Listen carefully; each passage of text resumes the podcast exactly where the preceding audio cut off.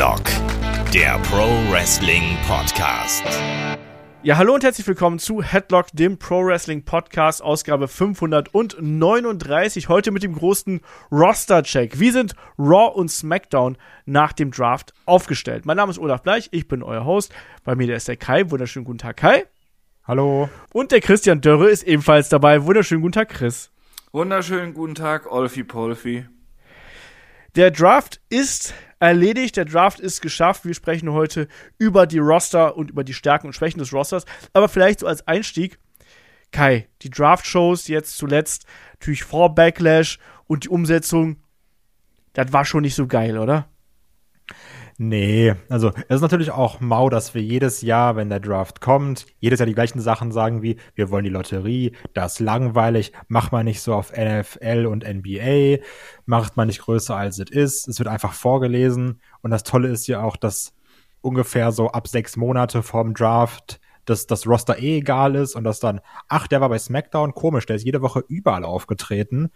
Ähm, trotzdem fand ich dieses Jahr insofern angenehmer, dass dann wenigstens noch ein paar Legends oder Hall of Famer die Sachen angekündigt haben, wie zum Beispiel RVD, der Matt Riddle ansagt, also auch da zusammen was zusammen gehört, ähm, RVD, der seine Karte falsch herumhält, also Teddy Long zu sehen, war schon angenehmer als jetzt Stephanie McMahon und, Adam Pierce oder sowas. Also ich fand, sie haben es wenigstens witziger gemacht, weil man ein paar Leute sehen konnte, wie zum Beispiel Shawn Michaels, der es dann als NXT GM noch ein bisschen anders verkauft hat, aber ganz grundlegend war es halt wieder so ein Draft der letzten Jahre, von denen wir alle nicht so mega Fan sind. Aber Chris, es war doch der größte Draft aller Zeiten. Schließlich durften alle mitgedraftet werden, außer sie sind dann später Free Agents geworden. Dann ist es egal. Ja, damit hast du es eigentlich schon beantwortet, was ich jetzt sagen sollte. Ne? Das ist halt ein bisschen lächerlich, gerade diese ganze Free Agent-Sache. Ähm, ich kann es bei einem bei einem Brock noch verstehen, genauso dann halt wie bei, bei regelmäßigen Gaststars, sage ich mal, ein Bad Bunny oder ein hier ähm, Logan, Logan Paul, danke.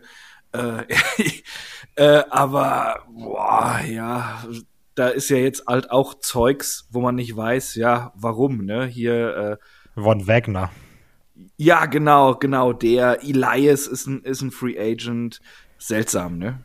Man biegt sich das natürlich hier so ein bisschen zurecht. Immerhin dann äh, einher mit dem Draft ging natürlich die Einführung eines neuen Titels. Die World Heavyweight Championship wird ja aktuell bei Raw und SmackDown quasi erstmal ausgefochten. Da gab es ja bei Raw schon die äh, Three-Way-Matches. Da hat sich ja Seth Rollins durchgesetzt.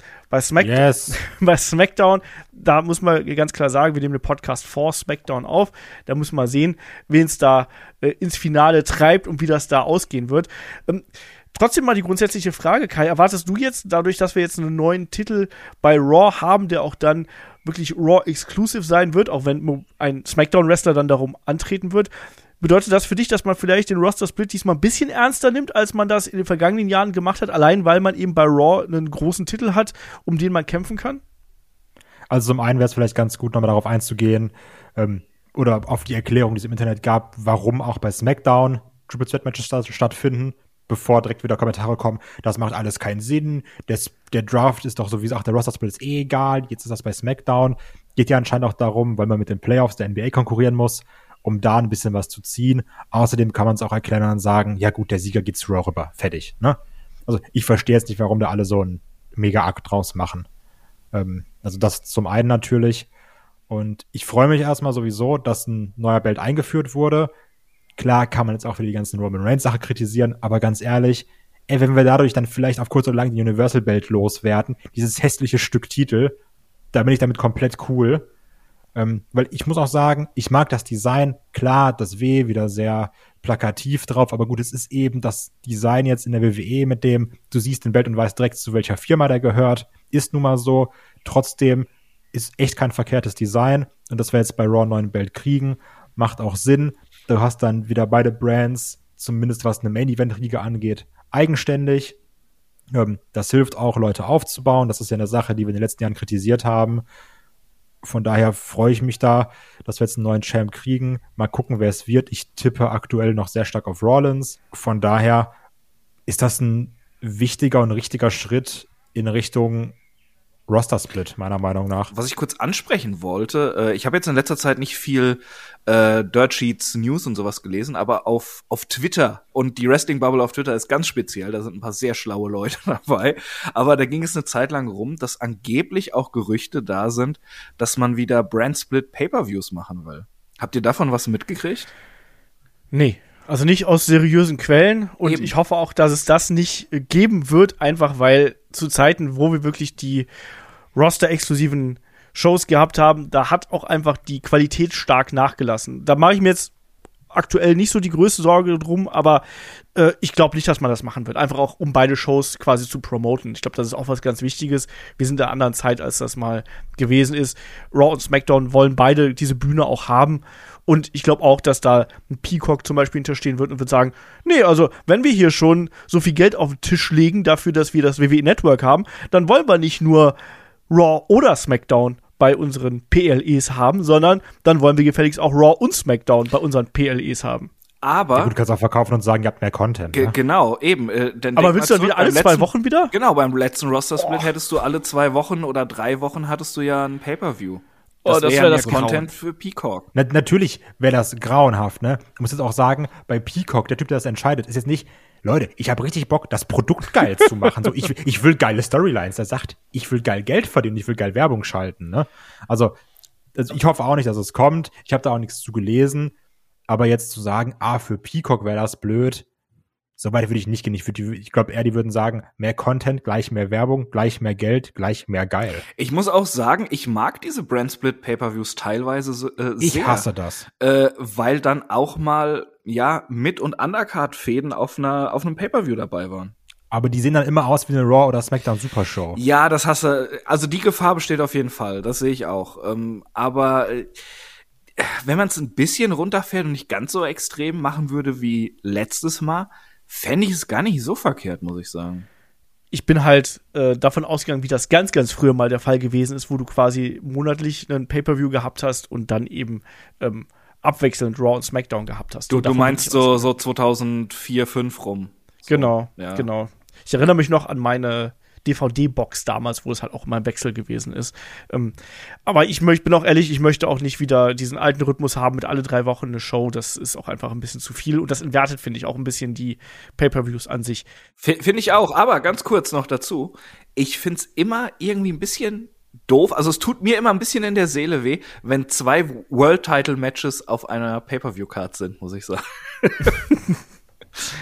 Ja, und natürlich, äh, es gibt natürlich jetzt auch die, die Kritik an dem äh, neuen Championship ist ja auch so ein bisschen, es fühlt sich an wie Trostpreis. Ne? Wir haben den Titel, den wollten wir Roman Reigns nicht wegnehmen, machen wir halt einfach einen neuen und dann irgendwann kriegt der Cody den vielleicht auch mal kurz oder so.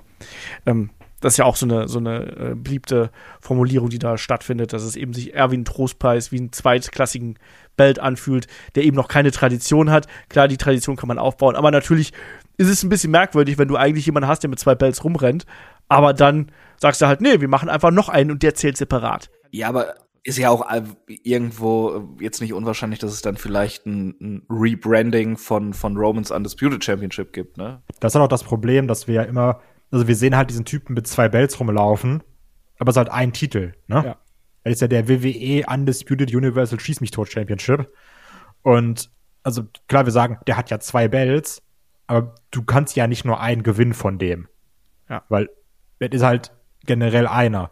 Eigentlich musst du es so machen, wie Chris gesagt hat, dass du beides mal irgendwie so einen heißen Topf schmeißt, dreimal umrührst und dass dann da einer ra- rauskommt. Ja, Und dann hast du auch zumindest von der Optik her das Problem nicht mehr. Genau. Ein Belt sie zu knechten. So ist das. Genau. ein einzelner Belt. so sieht nämlich dann aus. Nee, genau. Und natürlich, jetzt haben wir ein langes Vorgespräch hier gehabt. Natürlich sprechen wir jetzt erstmal gleich über die Roster, über die Stärken, über die Schwächen, über die Neuankömmlinge, die hier mit dazugekommen sind, auch über die Free Agents natürlich und auch über das Talent, was von NXT hochgerückt ist. Und ihr wisst natürlich an der Stelle wie immer, wenn ihr mehr von uns haben möchtet, gern auf Patreon Steady vorbeischauen, gern auch auf Instagram vorbeischauen. Der Kai tobt sich damit mit seinem einzigartigen Humor aus.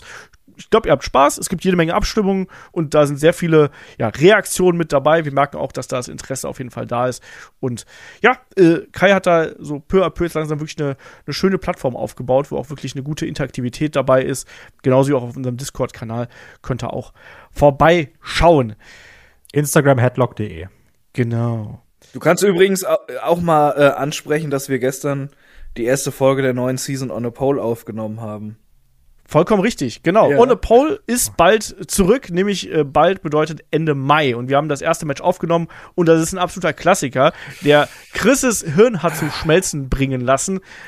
Die Megapowers treffen auf die Alliance to End Hulkamania. Ganz fantastisch. Uncensored 1996. Ich liebe alles an dem Match, außer dem Dreiviertelstunde anwährenden Brawl, der einfach dazwischen stattgefunden hat, an die ich mich nicht mehr erinnern konnte. Aber ansonsten tolles Match. Also der größte Teil des Matches einfach.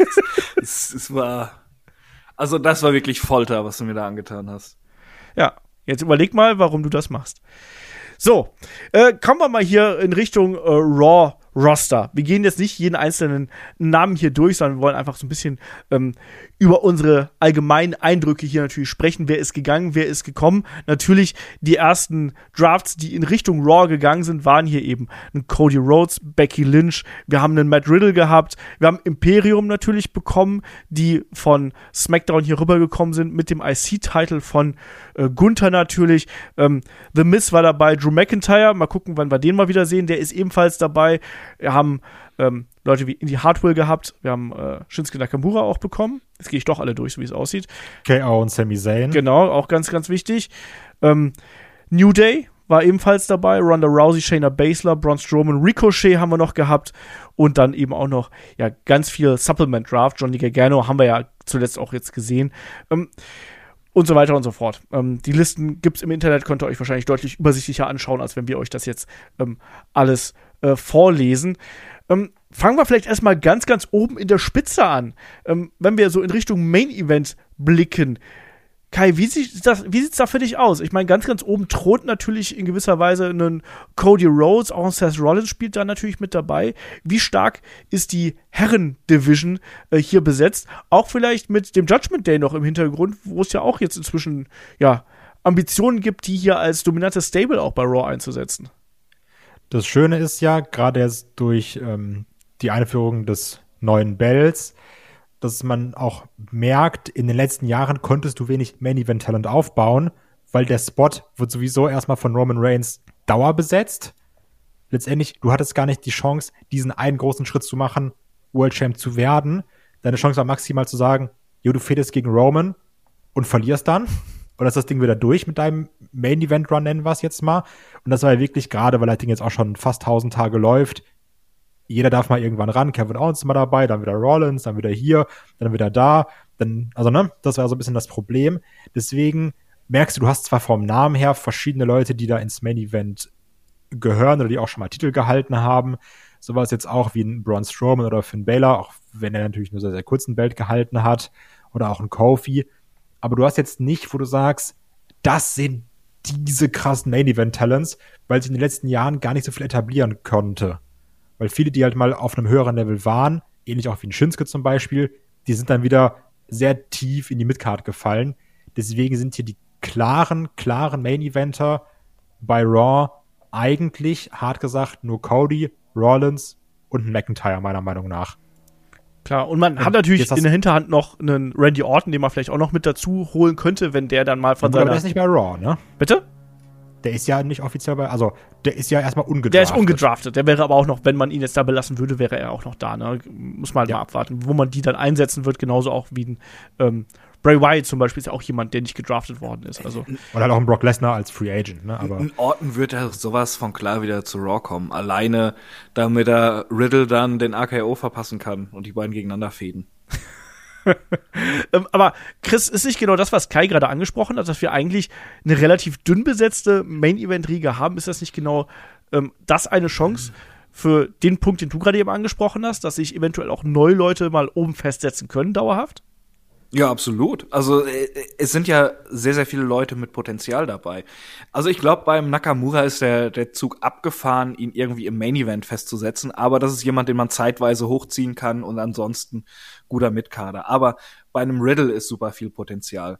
Äh, wenn du es brauchst, kannst du einen Strowman noch mal relativ schnell stark pushen in die Region. Äh, dazu äh, auch wenn sie jetzt Tag Champs zusammen sind, auch ein Kevin Owens und ein Sami Zayn, da kann sich ja auch noch was bewegen in den kommenden Monaten.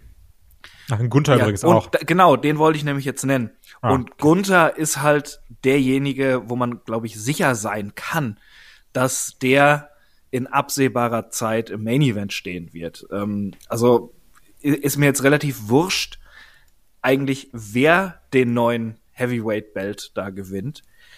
Auf, es wird noch in diesem Jahr vermutlich Gunther sein, der das Ding dann in den Händen hält. Der, uh. ja, äh, sage ich ganz klar. Also mit dem haben sie Großes vor. Und äh, sie wissen auch, dass der jemand ist, den sie, wenn es auch sein soll, sein muss mal, ja. Äh, keine Ahnung, es, es fällt ein etablierter von den wenigen Main-Eventern aus. Ein Gunther kannst du auch schnell auf so eine Position pushen. Ansonsten gehen sie jetzt wirklich sehr, sehr konsequenten Weg mit ihm. Das hat man ja auch schon im letzten Jahr gesehen. Und äh, da wird noch einiges passieren. Ähm, da mache ich mir überhaupt keine Sorgen. Ich, ich finde jetzt auch, ja, es hat nicht die aller, aller großes, äh, größte Star Power hier, aber allgemein finde ich, ist es sehr viel Potenzial und eben auch äh, Raum für Entwicklung, um da Leute zu etablieren. Ich, ich finde, das ist eine, eine ganz schöne Mischung eigentlich bei Raw. Kai, wie siehst du das? Also ich muss auch sagen, dass Raw natürlich klar drei Stunden, ne? Aber auch deutlich volleres Roster hat jetzt, egal ob du dir die Männer- oder die Frauen-Division anguckst, da ist schon viel da. Da ist auch viel, ich sag mal, Füllmaterial, also gerade viel Undercard-Kram, wenn du dir das anschaust mit ähm, hier Jinder Mahal und den, ähm, wie heißen sie, Indus Shear, die sie hier noch dabei hast. Angel Garza natürlich und, und Umberto Carrillo, die meiner noch gar nicht in die Undercard gehören, aber da sind, komischerweise. Ähm, also du hast auch viel Filmmaterial, auch mit Maximum Male Models, aber nichtsdestotrotz hast du hier verschiedene Leute, die du in den letzten Monaten, vielleicht sogar in, innerhalb eines Jahres, relativ konsequent präsentiert hast. Ich glaube auch, dass man gerade in der Mid-Upper Midcard mit dem Riddle viel vorhat. Anscheinend sieht man auch, in einem Bronson Reed oder gerade in Triple H in einem Bronson Reed relativ viel. Ich kann mir auch vorstellen, dass der sich gut in der Midcard festsetzt zum Beispiel. Ähm, der Judgment Day sowieso, dass man da, die waren natürlich jetzt auch häufig einfach nur ein dankbarer Fädengegner und die, die du halt vermoppen kannst, ne? Aber dass man die auch entsprechend präsentiert. Ich würde mich auch super freuen, wenn wir jetzt sagen, gut, ein Gunther wird hochgezogen in, in Richtung Main Event, wird irgendwann den Belt abgeben, wie auch immer. Ne? Ähm, ich würde mich auch freuen, wenn innerhalb eines Jahres, muss auch einer von zwei Jahren, wir einen Dominik als IC-Champ bekommen würden, weil man auch da eine konsequente Entwicklung macht und ich weiterhin, man kann ihn perfekt hassen und ich finde, man kann ihn von Monat zu Monat besser hassen und du siehst ja auch, der zieht irre Reaktion, also da ist auch eine gute Entwicklung da. Ähm, ein Miss kannst du eh immer wieder reinschmeißen. Ich hoffe, dass ein Imperium in der Tech Team Division ein bisschen aufräumt. Ja. Generell die Frage, wie man das da noch so ein bisschen löst mit den Belts, ob man die wieder trennt, weiß ich nicht, ob das so die richtige Idee wäre, weil du hast jetzt auch ehrlich gesagt nicht genug vernünftig etablierte Teams, außer zu sagen, das ist ein Team, die jetzt um, um Belts fäden können. Also mal schauen, was man da macht. Ähm, also ich bin eigentlich bei Chris wo man sagt, du hast hier viele Leute drin, denen du jetzt eine Chance geben könntest. Also ich bin auch sehr gespannt, was wir mit dem JD McDonough machen. Ja. Ähm, ja. Das wird auch nochmal interessant. Das Einzige, was man kritisieren kann, und das wird man auch, finde ich, in der, in der Women's Division nochmal besser kritisieren können. Du hast hier Leute, die hat man erst in Anführungsstrichen vor kurzem hochgeholt und mit denen hat man gar nichts gemacht. Guck dir zum Beispiel Johnny Gargano an, guck dir einen, ähm, Dexter Loomis an, den man halt zurückgeholt hat jetzt auch die Frage, was willst du mit einem Apollo Crews zum Beispiel? Also da sehe ich ja trotzdem auch das Problem, dass du wieder Leute zurückholst oder hochholst von NXT, obwohl du die, die du vorher zurück bzw. hochgeholt hast, also, obwohl du für die halt 0,0 Character Work betrieben hast. Äh, ich finde es gut, dass du das angesprochen hast. Das, ist mir nämlich sofort eingefallen, als ich aufgehört habe zu sprechen, dass ich noch zu JD McDonough und Johnny Gargano was sagen wollte. Die haben halt auch mega viel Potenzial. Also äh, JD, ähm, den kannst du auch geil im, in der Midcard erstmal festsetzen. Der kann auch so eine Rolle von einem, die jetzt zum Beispiel in Austin Theory eine Zeit hatte, kann der einnehmen. Und ein Johnny Gargano, äh, ja, sehr holprig alles gelaufen, aber wir wissen ja auch, was er kann und wie er auch Zuschauer an sich binden kann emotional. Was der halt braucht, ist eine richtige Fehde. Der braucht einen Gegner, an dem er sich abarbeiten kann. Und wenn ich mir da so das Roster insgesamt angucke, da sind da schon ein paar Kandidaten, äh, wo viele coole Dinge passieren könnten. Also ich hätte zum Beispiel, wird jetzt erstmal nicht passieren, weil sie in unterschiedlichen Sphären sind, aber ich hätte nichts gegen eine Fehde äh, Gunther gegen Gargano. Ich glaube, das wären geile Matches und Gargano könnte leiden wie Jesus am Kreuz da. Ich glaube, dass die beiden, die du gerade genannt hast, mit äh, JD McDonough und ähm, Johnny Gargano, dass die eigentlich eine perfekte Paarung wären. Ja, auch, JD ja. mit diesem sadistischen äh, Brutalo-Gimmick, was er nun mal irgendwo mitbringt, und dann eben Johnny Gargano, den man jetzt ja offensichtlich auch wieder mit The Way kombiniert. Da haben wir ja bei Raw gesehen, dass es da eine Verbindung wieder gibt. Also man hat die vier wieder vor der Kamera präsentiert und da wurde ja auch gesagt, so wie, guck mal hier, die Familie ist wieder zusammen. Also da spielt man drauf an. Das hat bei NXT gut funktioniert und wir wissen, dass Triple H gerne Dinge, die bei NXT funktionieren, gerne dann eben auch im Main Roster mal austestet und ausprobiert. Deswegen könnte ich mir vorstellen, dass das vielleicht auch ein Weg sein könnte. Man könnte die gegen den Judgment Day zum Beispiel auch äh, langfristig stellen. Hat man damit äh, Dexter Loomis und Johnny Gargano auch die entsprechenden Fädengegner. Finn Bella gegen Johnny Gargano würde ich sofort nehmen. Ich, ich würde auch, ja. Ich glaube, wir dürfen einen Namen auch nicht vergessen: Tommaso Ciampa. Das ist ja auch eine Wildcard noch, ne? Ich hoffe da so sehr drauf, dass man einfach sagt, wir schmeißen DIY wieder zusammen. Ja, es, ehrlich, es ne? gab ja diese Anspielung jetzt auch letztens, wo, wo, wo dieses Gespräch Backstage war zwischen The Way und, und Gargano irgendwas versicherte, so, ja, ja, er ist bald wieder da. Und da sind ja schon viele ausgerastet im Internet, oder der, der muss das, das muss doch Jumper sein, bla bla bla. Äh, ja. Und das ist ja auch dann eine Wildcard. Schmeißen sie DIY wieder zusammen? Oder hassen sie sich wieder und fäden gegeneinander? Oder schmeißen sie sie zusammen, damit Jumper ihn direkt betrügen kann. ich würde den ja, genau. Weg auf jeden Fall mitgehen. Egal was passiert. In a way. ja, ja. Das, hier, ne? Habe ich schon absichtlich so gesagt.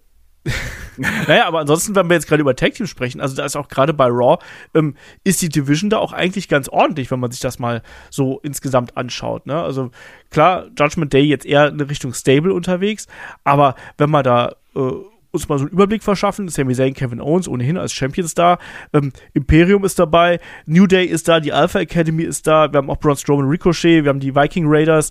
Ähm, theoretisch natürlich auch noch Maximum Main Models und äh, die Lotharios, wobei ich aber von den beiden Teams glaube, dass die Erfüllmaterial sind.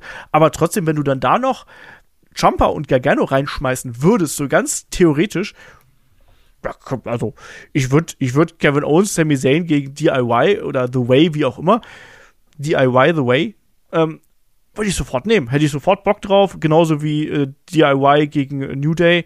Äh, frische Paarung. Gegen Imperium auch. Gegen Imperium also, auch, ja. Ne? Also passt alles. Und äh, ich sehe auch den J. Dean McDonough ähm, auch als jemanden, der da auch in der IC-Division äh, gut agieren kann. Und die Matches zwischen ihm und Gunther ähm, haben wir in der Vergangenheit schon gesehen. Die würden top werden und das wäre auf jeden Fall auch eine interessante Paarung. Problem ist halt, JD ist eigentlich ein geborener Heel.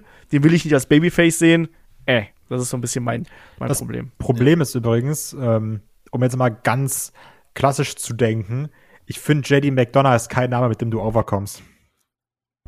Was? Also das ist. Ich das, bin auch dafür, das, sie, sie schreiben ja. das JD einfach aus in John Dorian. also, das lässt sich nicht gut chanten. Das ist irgendwie gar kein Mensch weiß, wie man es schreibt. Also, ich, ich finde, JD McDonough ist ein ganz, ganz schrecklicher Name. Außerdem braucht ja so einen Blitz auf der Hose, damit das McDonough passt. Ähm, nein, aber ja. ja das war nicht McBlitz. Das ist der Tor des Donners, äh, der, der, der Gott des Donners, weißt du? Oh Gott. Aber sagen wir es mal so, äh, so, sollte Vince das sehen und sich fragen, was das, äh, wer das ist und wie das geschrieben wird, dann wird er umbenannt in JD McDonald. Ja, wahrscheinlich. wahrscheinlich. Also, äh, wir sind uns aber einig, dass eigentlich das Raw-Roster ähm, es wirkt auf den ersten Blick vielleicht ein bisschen dünn, aber man darf auch nicht äh, unterschätzen, gerade auch wenn wir so eine Fraktion wie den Judgment Day haben. Wir haben Damien Priest gesehen, von dem offensichtlich die Offiziellen auch extrem viel halten, jetzt im Speziellen nach dem Match bei Backlash gegen ähm, Bad Bunny.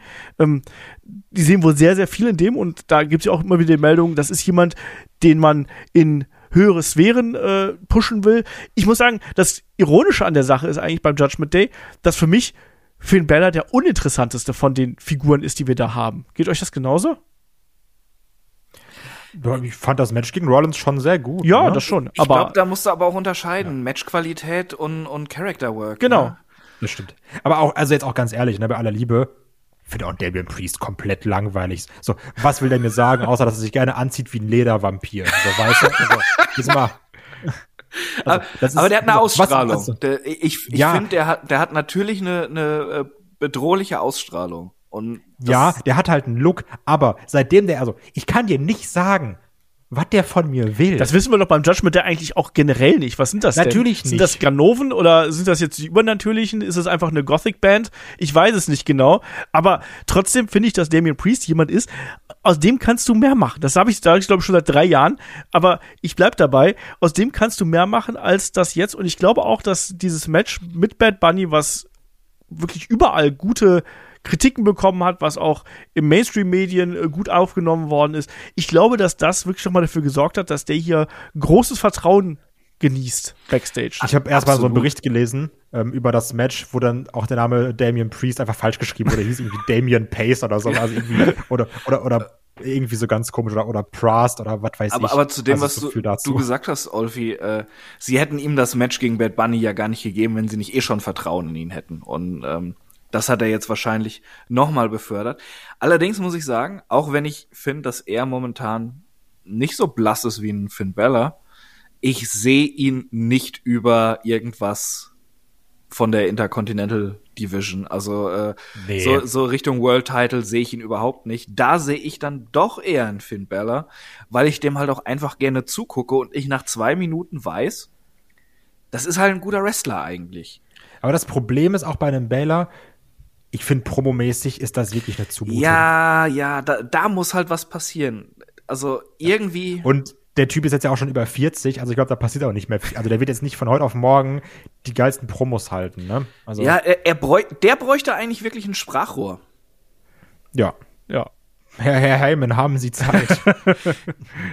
ja, aber das, das sehe ich halt als das größte Manko von Finn Bella an, dass der ein guter Wrestler ist, zweifellos. Ich finde aber trotzdem, dass er innerhalb des Judgment Day Gefüges auch wenn man den problemlos in höhere Kartregionen pushen kann, finde ich Metall am langweiligsten. So leid mir das tut. Ja. Das Match gegen Rollins war, war, war gut, aber ähm, Dominic zum Beispiel hat sich ja so gut entwickelt. Ich meine, Kai, wer hätte gedacht vor zwei Jahren oder, oder so, dass du hier mal sitzen würdest und würdest sagen, Dominic Mysterio soll gefälligst ein IC-Belt äh, sich holen. Ja, also man muss generell sagen, jetzt auch gerade natürlich durch die Triple H-Ära, man hat schon Leute konsequent durcherzählt. Also deswegen habe ich ja auch im, im, letzten Podcast noch gesagt, ähm, dass ja auch Solo Sikoa einer der besten Call-Ups der letzten Jahre ist, weil man auch in Solo Sikoa konsequent richtig eingesetzt hat, da wo er hingehört, ne? Das hat man auch mit einem Dominik gemacht. Und es gibt immer noch genug Beispiele dafür, wie wir gerade schon gesagt haben. Dexter Loomis, äh, Johnny Gargano zum Beispiel, wo man das nicht schafft. Aber gerade hier bei einem äh, Solo Sikoa oder jetzt auch bei einem Dominik, das ist ein konsequent schlauer Aufbau des Charakters. Gerade auch in Dominik, wo du merkst, ja gut, irgendwann so die Stützräder mit Papa, das ist auch nichts mehr. Dann steht, stellt man dann eben den Judgment Day an der Seite, die ja auch über weite Strecken eher so eine Lachnummer waren, aber jetzt gerade dieses, diese Paarung mit einer äh, Rhea Ripley, da hat man einfach sehr, sehr, sehr, sehr, sehr viel richtig gemacht mit einem Dominik. Und du kriegst es ja wirklich positiv zurück, indem er gnadenlos aus jeder Arena geboot wird. Also ich hoffe, dass man dass man weiter diesen Weg geht und dass das weiter so äh, ja von von Erfolg gekrönt ist. Aber da muss man ja auch zusagen, äh, wo, wo du das gerade ansprichst, diese Paarung mit Rhea Ripley äh, passt so gut, gebe ich dir auch vollkommen recht. Aber äh, ich, ich glaube, das kann man nicht genug loben, dass Rhea Ripley ja auch jetzt nicht den geilsten Status hatte. Ne? Da wurde ja auch über längere Zeit ja. viel verkackt. Die war nicht auf einem Star-Level, an dem er sich dann hochziehen konnte, sondern sie haben sich zusammen wieder äh, äh, entwickelt und, und hochgearbeitet. Also das ist wirklich sehr, sehr gut und konsequent gewesen. Und da das ja geht, wünsche ich mir das eben auch für einen für einen Johnny Gargano, dass der dann noch mal richtig angepackt wird und da Vertrauen und Zeit bekommt. Denn halt auch mit, mit einem äh, schlauen Einsatz auch von Ray, diese ganzen, hier, wir tauchen mal bei Thanksgiving auf und sowas, diese ganzen Sachen, ja. was dann auch viral gegangen ist. Das hat ja auch, klar, absolut, wie du sagst, auch einer, auch einer Real Replay super geholfen. Ja, und, und das wünsche ich mir halt auch bei noch ein paar anderen Leuten. Auch, ich, ich finde, man könnte mit Ricochet sehr viel machen. Er ist kein Charisma-Bolzen, ne? Aber äh, bei NXT hat's halt auch aufgrund anderer Dinge sehr, sehr gut funktioniert mit ihm dass er, dass er halt wirklich so ein, so ein, ja, festen Platz in der Midcard hat, um, um den Midcard-Titel irgendwie auch immer irgendwie, dass er da in den, in den Ring geworfen wird. Also bei, bei Ricochet muss ich ganz klar sagen, ähm, erzähl einfach die Tag-Team-Story vernünftig. Also gib mal Braun Strowman und Ricochet, mach aus denen ein vernünftiges Tag-Team, mhm. ähm, lass die mal vernünftig antreten und nicht immer nur so, ja, wir nehmen die jetzt mal hier rein, oh, witzig, Braun Strowman Ex Express rennt wieder drei Leute um und Ricochet springt aus dem Ring, sondern lass die mal vernünftig Tag-Team-Matches haben, die gewinnen, um die Bells kämpfen. Also, weil ich brauche die beiden ehrlich gesagt nicht alleine, weil auch bei dem Ricochet ist meiner Meinung nach der Zug abgefahren. Der ist alleine zu langweilig, ne? Das ist ein geiler Wrestler, absolut, aber Mann, Alter, der kann nicht reden, ne? Also, jetzt, viel schlechter würde ich jetzt auch nicht machen. Ja, und aber diese Paar, aber mir gefällt die, also ich finde, die sind auch gut zusammen. Ich finde, du hast, du merkst, die haben eine gute Chemie.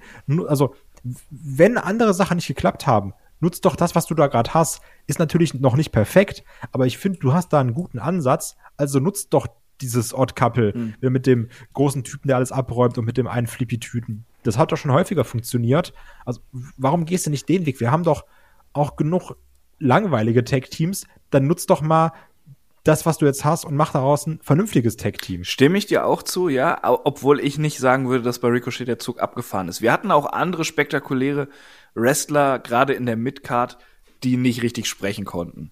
Also auch, so leid es mir jetzt tut, das sagen zu müssen, Rey Mysterio Promos sind teilweise auch, also ganz hart an der Grenze des Erträglichen. Jo. Aber ein Ray hat halt nochmal ganz anders emotionalisiert, ne? Ja, ja, ja dann muss Ricochet einfach zwischendurch, äh, wenn er da rumstammelt, einfach mal sagen, mi familia, mi corazón, mi hijo. ja, also ich tue mich inzwischen auch schwer, weil auch gefühlt seit den Anfängen von Headlock sagen wir, Ricochet, das ist jemand, der muss hier ganz oben mitspielen und sowas. Und ich tue mich da auch wirklich schwer, weil da fehlt eben auch eine gewisse Zutat. Das ist eben Charisma und das ist eben auch ein bisschen Mic-Work. Also von ganz oben haben wir jetzt hier aber nicht gesprochen, ne? Also. Oh, also ich, ich habe hier, von, ich hab hier von Midcard gesprochen. Gute Rolle ja, aber das, haben wir, das, ich das haben wir ja auch schon gesehen. Ich meine, der war IC-Champion und äh, da hat ein paar schöne Matches abgeliefert, das war's. Ja, aber da wurde auch nichts drumrum gestrickt, ne? Also das kann man ihm jetzt auch nicht groß anlasten. Das war ja. alles sehr dürftig, was da passiert ist. Ja, also ist trotzdem, ich, bleib, ich bin da eher bei Kai, muss ich sagen. Genauso, ich kann es mir aber auch vorstellen, dass man irgendwann mit Braun Strowman noch mal äh, was versucht und den da äh, rausholt und dann tatsächlich noch mal als Singles-Wrestler äh, etablieren ja, möchte. aber gib dem mal irgendwie so zwei Jahre noch im Tag-Team oder so. Ja, äh, ich brauch den auch nicht. Ich brauch den auch nicht unbedingt. Ähm, lass mal hier über die, die NXT-Neuankömmlinge vielleicht sprechen, weil Kai hat ja gerade schon so ein bisschen gesagt, da gab es ja auch einiges an Kritik. JD McDonough haben wir, glaube ich, jetzt ganz gut angesprochen. Ich glaube, der ist jemand, in dem sehen wir alle was, in dem wollen wir auch alle was sehen. Indie Hardwell, The Way, auch okay, sage ich mal. Ähm, dann haben wir natürlich noch Leute wie ähm, Apollo Crews, Zoe Stark, die hat jetzt bei äh, dieser Episode von Raw ihr Debüt gegeben. Hat nicht so viele Leute interessiert. Wir haben Katana Chance und Caden Carter und dann eben auch noch Indus Shear und Odyssey Jones. Und da muss ich mal sagen, da sind auch einige Namen dabei, wo ich sage, boah, die sind in meinen Augen noch nicht so weit, allen voran. Ähm, Odyssey Jones, der hat sich ja kaum bei NXT etabliert gehabt, jetzt soll er auf einmal bei Raw da funktionieren. Zoe Stark. Ich finde übrigens, hm ganz witzig, bei Odyssey Jones gab es ja direkt wieder dieses Gerücht, Vince McMahon hat den einmal gesehen und fand den richtig super. Also ich mag immer so Gerüchte. Ich, ich, ich glaube eher, Vince McMahon hat, ihm einmal, hat den einmal gesehen, hat ihm einen Namen gegeben, der mit OJ abgekürzt wird. das, das, ist so Vince-Humor. das stimmt. Ähm, ja, aber Kai, wie siehst du denn jetzt hier die, die NXT-Call-Ups, die jetzt hier für Raw stattgefunden haben? Ja, gerade für Raw ist halt wirklich, ähm, also JD McDonough, okay, gehe ich mit, ne? Verstehe ich. Auch eine Zoe Stark macht auch insofern Sinn, dass du frisches Talent hochholst, ist auch okay, meiner Meinung nach, ne? Aber ein Apollo Crews, bei aller Liebe für, für, für uns Apollo, der ist langweilig. Also, der, der kann gut wresteln, der hat einen krassen Look, aber das war's auch. Der hat bei seinem ersten Run keinen gejuckt. Dann geht er bei NXT irgendwie mit Braun Breaker angeln. Cool, ne? Ist ein weiteres langweiliges Braun Breaker Match gewesen. Braucht man auch nicht. Katana Chance und Caden Carter. Ja, also mal gucken jetzt, was man auch aus der NXT äh, Women's Tag Team Division macht. Du hast ja auch die, die Champs hochgezogen, wenn wir gleich noch zu, zu äh, SmackDown kommen. Mal schauen, was man damit anstellt. Also gerade bei, bei, bei Raw merkt man auch, du hast das Roster ordentlich vollgeknallt, aber da sind halt so viele, die sich noch selber gar nicht vernünftig etabliert haben. Ne? Also auch eine, eine Piper Niven mit ihrem Do-Drop oder Nicht-Do-Drop und hin und her ist da nicht mal vernünftig angekommen. Eine Xia Lee ist auch noch irgendwo da mit ihrem äh, Comic-Gimmick. Äh, Comic Emma hast du zurückgeholt, komplett egal. Hauptsache läuft mit Rick Moss rum. Also und jetzt hast du wieder neue, die du aufbauen musst. Also da tue ich mich auch super schwer mit. Weil das Problem, was du in der Männer Division hast, dass du Leute zurückholst oder ähm, einen Call-Up gibst und dann die nicht aufbaust und dann neue nachholst, das hast du in der Women's Division noch mal stärker, finde ich. Ja, äh, aber zu Apollo will ich noch was sagen. Ähm, ich gebe dir absolut recht der ist zu langweilig, um irgendwie dauerhaft um, um IC-Titel anzutreten oder was auch immer. Und das wäre ja eh das höchste der Gefühle. Aber wenn du jetzt wirklich konsequenten Brandsplit machen willst, du brauchst ja auch Leute für die House-Shows und du brauchst eine Undercard, die funktioniert. Und, Klar, und wenn absolut. du wenn du dann Apollo hast, du weißt, das ist einfach ein guter verlässlicher Worker, der auch noch einen Look hat.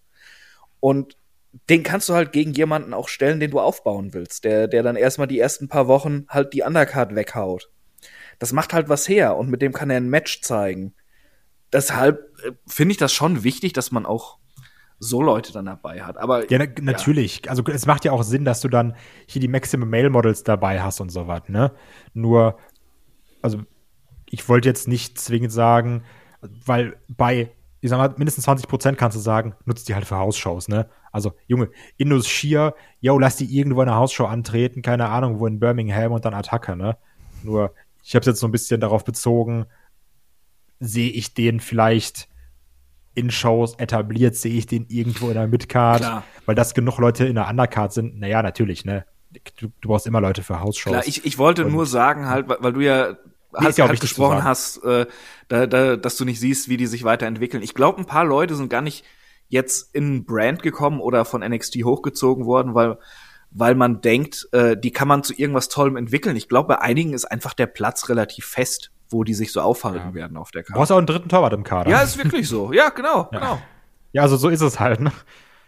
Bin gespannt. Ähm, da kann man auch jetzt ganz gut den Bogen zur äh, Damendivision schlagen, weil wenn wir da mal schauen, ich meine ganz klar, ähm, da die Vorreiter sind natürlich Rhea Ripley und äh, Becky Lynch, die sind ganz, ganz oben mit dabei. Wir haben natürlich auch noch die amtierenden Tag Champs mit Liv Morgan, Raquel Rodriguez dabei. Und dann wird schon langsam ein bisschen dünner. Klar, Ronda Rousey, Shayna Baszler auch noch mit dabei, Trish Stratus, warum man die jetzt als festes Raw Mitglied gedraftet hat, wo man genau weiß, dass die jetzt nicht dauerhaft da sein wird, ähm, lasse ich mal dahingestellt. Aber dann merkt man eben auch, wenn man so ein bisschen weiter durchgeht, dann wird schon auch ein bisschen dünn. Ne? Dann haben wir noch eine Natalia, dann haben wir noch Candice LeRae und Chelsea Green und Sonia Deville und so weiter und so fort. Dann die paar Namen, die ihr gerade angesprochen habt. Also in der Spitze merkt man hier, dass, der, dass die etablierten Namen ein bisschen dünn sind und dass man hier, glaube ich, erstmal ein bisschen aufbauen muss. Oder Chris, wie siehst du das? Ja, sehe ich auch so, aber ich sehe da jetzt nicht das große Problem, muss ich sagen. Äh, also ja, jetzt, dass Rhea anscheinend da mit, mit Natalia äh, irgendwie eine Rivalität hat, ja, ähm, kann man natürlich drüber streiten. Also an Natalia hat sich, glaube ich, jeder satt gesehen irgendwie. Die braucht man nicht, die braucht man auch gar nicht im Title Picture. Aber es muss halt was passieren, dass was aufgebaut wird, glaube ich auch dran. Also zum Beispiel eine Zoe Stark ist Potenzial da. Ähm, und äh, ich, ich glaube auch, dass eine Piper Niven immer noch sehr, sehr viel Potenzial hat. Von daher äh, mache ich mir da jetzt nicht so die großen Sorgen. Und man muss ja auch sagen, äh, jetzt ohne irgendwie äh, ja den nötigen Respekt vermissen zu lassen, die Frauendivision, das haben wir jetzt seit Ewigkeiten gesehen. Es ist jetzt schon lange her mit hier Women's Revolution und was nicht alles. Die ist für so eine TV-Show im WWE-Universum nicht ganz so wichtig wie die Männerdivision. Und da ist halt auch viel Fallobst dabei. Und sie müssen es ja irgendwie auch aufteilen, dass äh, dann die Star Power, die sie haben, eben nicht nur in einem Brand ist. Von daher passt das schon. Und so viel Zeit bekommt die Frauendivision ja eben auch nicht. Da, hast du dann, es wird, es wird halt so laufen wie immer, denke ich mal. Es gibt halt eine, äh, eine Fehde um den Titel. Die beiden stehen dann im Mittelpunkt und ansonsten gibt's irgendwelche äh, Tag-Team-Matches. Ja, oder irgendwelche, die Backstage rumlaufen, Ja. so wie Chelsea Green und Sonja Deville und ja. Also, aber das ist auch das Hauptproblem, ne? Da wird keiner konsequent erzählt oder beziehungsweise keine Absolut. wird konsequent erzählt. Es wird mal immer mal jemand hochgezogen und ein bisschen was bleibt auch kleben, ne? Aber sind wir mal ehrlich, so Nikki Cross war mal Champion. Juckt auch keinen, beziehungsweise Nikki ASH war mal Champion, ne? Mhm. Und das ist halt die Sache, diese ganzen Calls wie eine Piper Niven, eine Xia Lee, eine Tegan Nox, äh, eine zurückgeholte Emma. Die sind da, aber die sind nicht angekommen. Und jetzt schmeißt du halt einfach neue nach. Das ist so, als würdest du dann den Manager-Modus spielen, würdest du dann die oberen vier aussuchen und drückst dann einfach auf zufällig auffüllen. Und ungefähr so wurd's gemacht. Ja, weil man sagen muss, also ich finde hier schon ein paar Namen hat man natürlich noch da, die man auch für die Einzeldivision hier nett nehmen könnte. Also das heißt ja auch, eine Raquel Rodriguez sollte jemand sein, die, wenn sie noch ein bisschen mehr Erfahrung gesammelt hat, ähm, in der Spitze mitspielen kann. Liv Morgan ist auch jemand, auch wenn ihr Championship Run nicht wirklich geil gewesen ist, aber die connected mit dem Publikum, die hat sich auch inzwischen etabliert. Die wäre auch jemand, die man noch da oben ähm, einsetzen könnte. Crowd ist schnell geturnt gegen die übrigens. Bitte? Die Crowd ist schnell geturnt gegen die, darf man nicht vergessen. Ja, aber wenn man sich so online die Reaktionen auf sie anschaut, ist das größtenteils tatsächlich positiv. Also zumindest ist mein, mein Eindruck. Ne? Ähm, Ronda Rousey, Shayna Baszler, könnte ich mir auch, äh, wenn, wenn da die äh, Verletzungsmisere endlich mal vorbei ist, dann könnte ich mir auch vorstellen, dass die natürlich dann auch Namen werden, die da wirklich regelmäßiger oben mitmischen. Ich Ja, glaub, aber muss nicht. aber wird man machen. Also Rhea Ripley gegen Ronda Rousey hat nicht nur viele Rs, sondern ich glaube, ähm, da gibt's auch einige, die sagen, das ist zwei große Namen gegeneinander und da könnte eine Rhea Ripley zum Beispiel auch noch von profitieren, eine Ronda Rousey zu besiegen. Als Beispiel. Ähm, ja, ansonsten, wie ihr gesagt habt, ne, ein bisschen, ein bisschen Füllmaterial. Ich bin neugierig darauf, ob man es schafft, ein paar Namen hier dann auch wirklich zu etablieren und dem eine Persönlichkeit zu geben. Indie Hardware, by the way, wäre halt eben eine interessante Komponente. Zoe Stark wäre spannend. Katana Chance, Caden Carter. Ich finde, die haben beide als Tag-Team was. Ich weiß nicht, ob die als Einzelwrestlerinnen funktionieren. Ähm, ansonsten, ich würde mir wünschen, dass man endlich mal was aus Piper Niven macht. Auf Und lange aus Sicht. Candice LeRae. Candice LeRae auch, ja. Ähm, gucken wir mal, ne?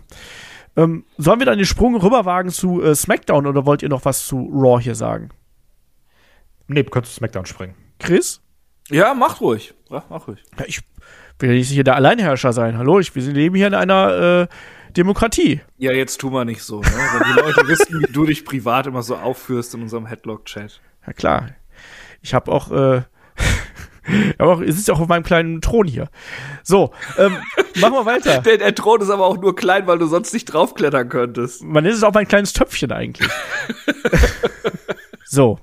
Ja, dann lass uns doch mal hier über SmackDown sprechen. Wird natürlich ganz klar angeführt von der Bloodline Roman Reigns äh, Solo Sikoa, ähm, die man hier rübergeholt hat und dann eben auch im Nachgang noch äh, die Usos, also die Bloodline ist komplett geblieben. Man muss aber auch sagen, wir haben bei SmackDown einen relativ starken äh, Stable-Fokus. Ne? Wir haben den OC natürlich noch dabei in geballter Stärke mit AJ Styles, Luke Gallows, Carl Anderson, Kai Round jetzt so intern äh, so ein bisschen Yay. und Mia, äh, Mia Yim natürlich auch.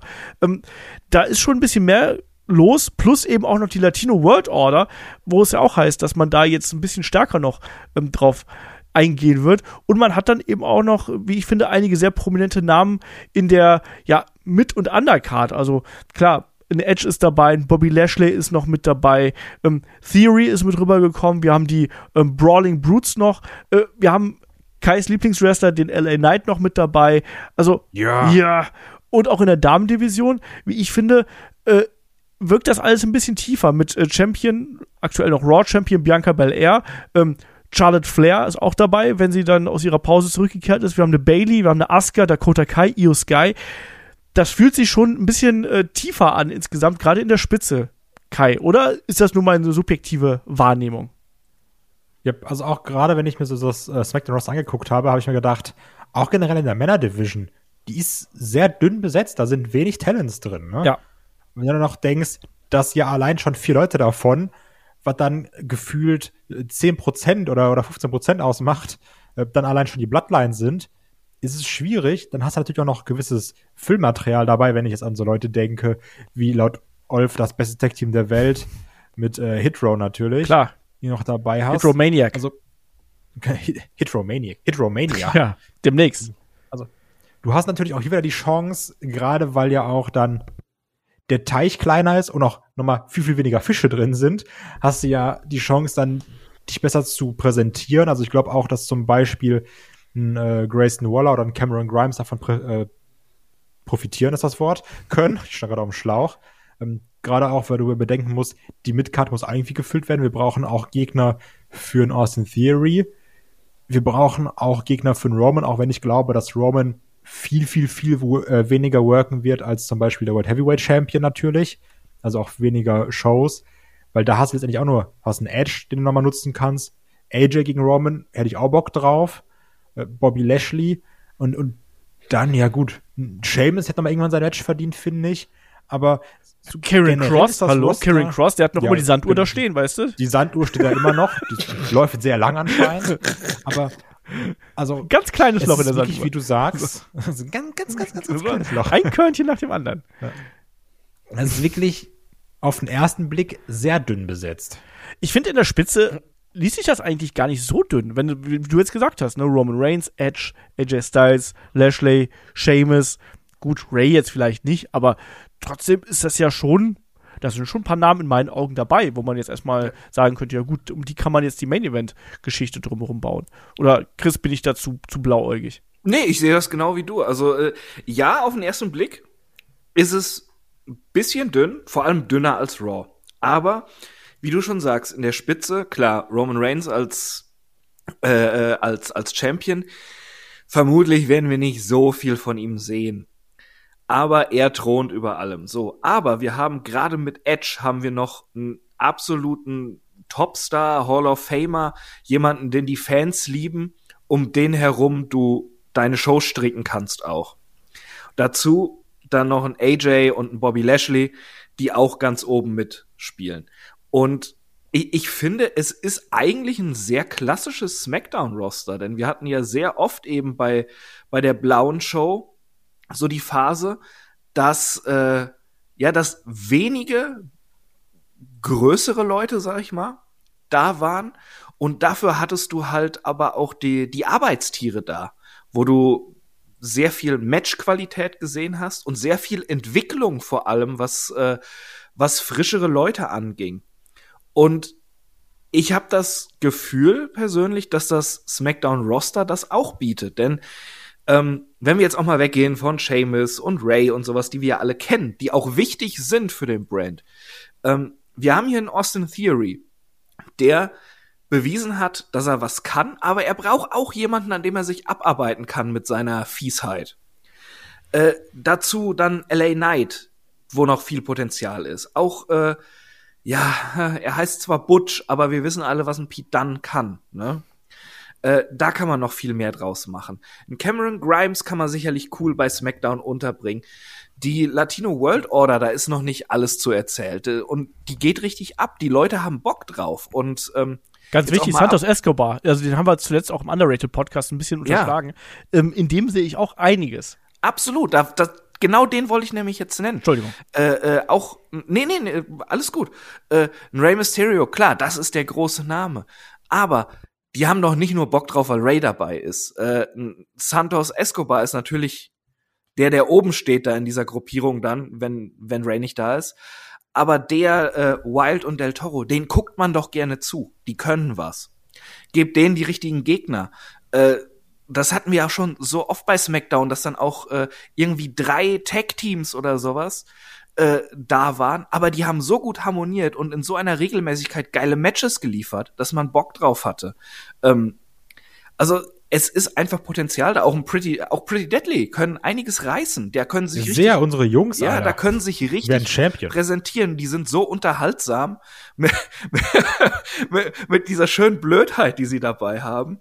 Äh, ja, ich, ich würde sagen, so, so zwei Midcard Single Wrestlers, äh, Single Wrestler mehr würden SmackDown gut stehen, aber ich sehe trotzdem sehr viel, was sich hier einfach bewegen kann. Und, und Leute dadurch, dass es nicht so überfüllt ist, auch mehr Spotlight bekommen können und sich damit eben dann auch beweisen können, dass sie äh, für ja höhere Kartregionen vielleicht dann auch ähm, ja Was ich, was ich da übrigens sehr, sehr komisch finde, weil du sagst, da, da fehlen so ein, zwei Leute und da gehe ich eigentlich mit, dann check ich nicht, warum gewisse Personen, wie zum Beispiel Mustafa Ali, der ja Potenzial hat, aber auch jetzt dieses Gimmick mit dem, ich bin so Backstage bei dir und laber dich so motivational zu, das ist auch wirklich der größte Rotz, ne? Aber warum er dann nicht sagt, ich schmeiß noch einen Mustafa Ali und einen Elias zum Beispiel rein? E- Elias Oder? ist mir vollkommen egal, aber Mustafa Ali, typischer Smackdown-Wrestler eigentlich. Und dann, wenn du sie schon wieder zusammenpackst, Shelton Benjamin und Cedric Alexander passen auch. Einfach wie die Faust aufs Auge zu Smackdown. Ja, und auch da, ganz ehrlich, ne, ich werde auch nicht müde, das zu sagen. Packst du wieder zu Bobby Lashley, mach das Hurt-Business, dann hast du das Hurt-Business, du hast die Bloodline, du hast die äh, Latino World Order, dann hast du drei vernünftige Stables. Das ist doch oft, damit kannst du doch auch arbeiten. Ja, geht auch alles. Ich Also- war gerade ein bisschen überrascht, äh, Entschuldigung, dass ich dir ins Wort falle, dass du einen Solo Sikoa hier nicht noch in die Midcard hier eingebaut hast, weil ich finde, das ist eigentlich gerade der, Stimmt. das ist der, Oh, ja. der als nächstes ausbrechen wird und äh, der ja auch wirklich im Mittelpunkt hier der großen Geschichte steht, neben den Usos und neben Roman Reigns. Ich meine, Kai hat den schon in höchsten Tönen gelobt zuletzt, aber ich sehe es eben auch so. Ähm, das wird noch ein bisschen dauern, aber ich weiß nicht, ob er gleich ganz, ganz oben durchstarten wird. Ne? Um jetzt mal so diese ganz hohe Messlatte hier zu nehmen, wird er irgendwann seinen Batista-Moment bekommen. Ne? Also wird er dann irgendwann gegen Roman Reigns oder für Roman Reigns eben diese Rolle übernehmen. Sehe ich ihn ehrlich gesagt nicht. Ich finde, da fehlt noch ein bisschen was. Ähm, aber das wäre jemand, den könnte ich mir auch super gut in der Midcard vorstellen, als IC-Champion, äh. Entschuldigung, als US-Champion. Ähm, neben Roman Reigns, der von mir aus auch noch dann Titelträger ist, würde der Bloodline dann auch noch mal gut tun, finde ich. Und LA Knight auch jemand, der äh, da in der Region auch gut mitspielen könnte. Und ich glaube, dass man den auch mit ein bisschen Push, wenn man da ein bisschen konsequent ist, du könntest da so eine Cinderella-Story draus erzählen. Lass LA Knight von ganz unten nach ganz oben schießen und gegen Roman Reigns antreten mit seiner frechen Schnauze.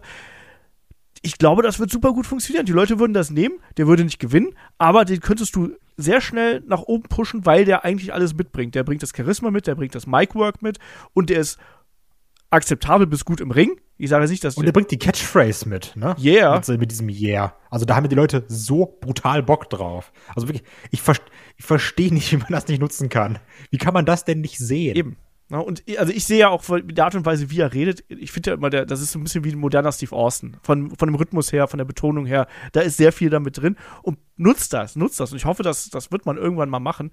In jemand wie ein Karen Cross zum Beispiel, den brauche ich jetzt nicht unbedingt. Ne? Schwierig. Nee, der kann einfach gehen. Ja, aber äh, so einen Typen brauchst du auch irgendwo. Ne? Nee. Äh, ja, doch, der Auftritt und alles macht schon was her.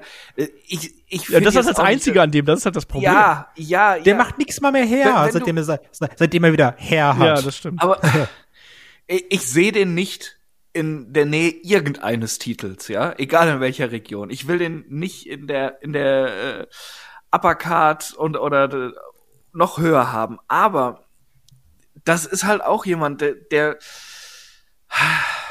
es, sa sagen wir es mal so: Du kannst eher äh, äh, besser dastehen, wenn du gegen Karrion Cross gewinnst, als äh, hier, wie hieß der Typ ohne Kinn nochmal, der da bei AJ Styles rumgelaufen ist?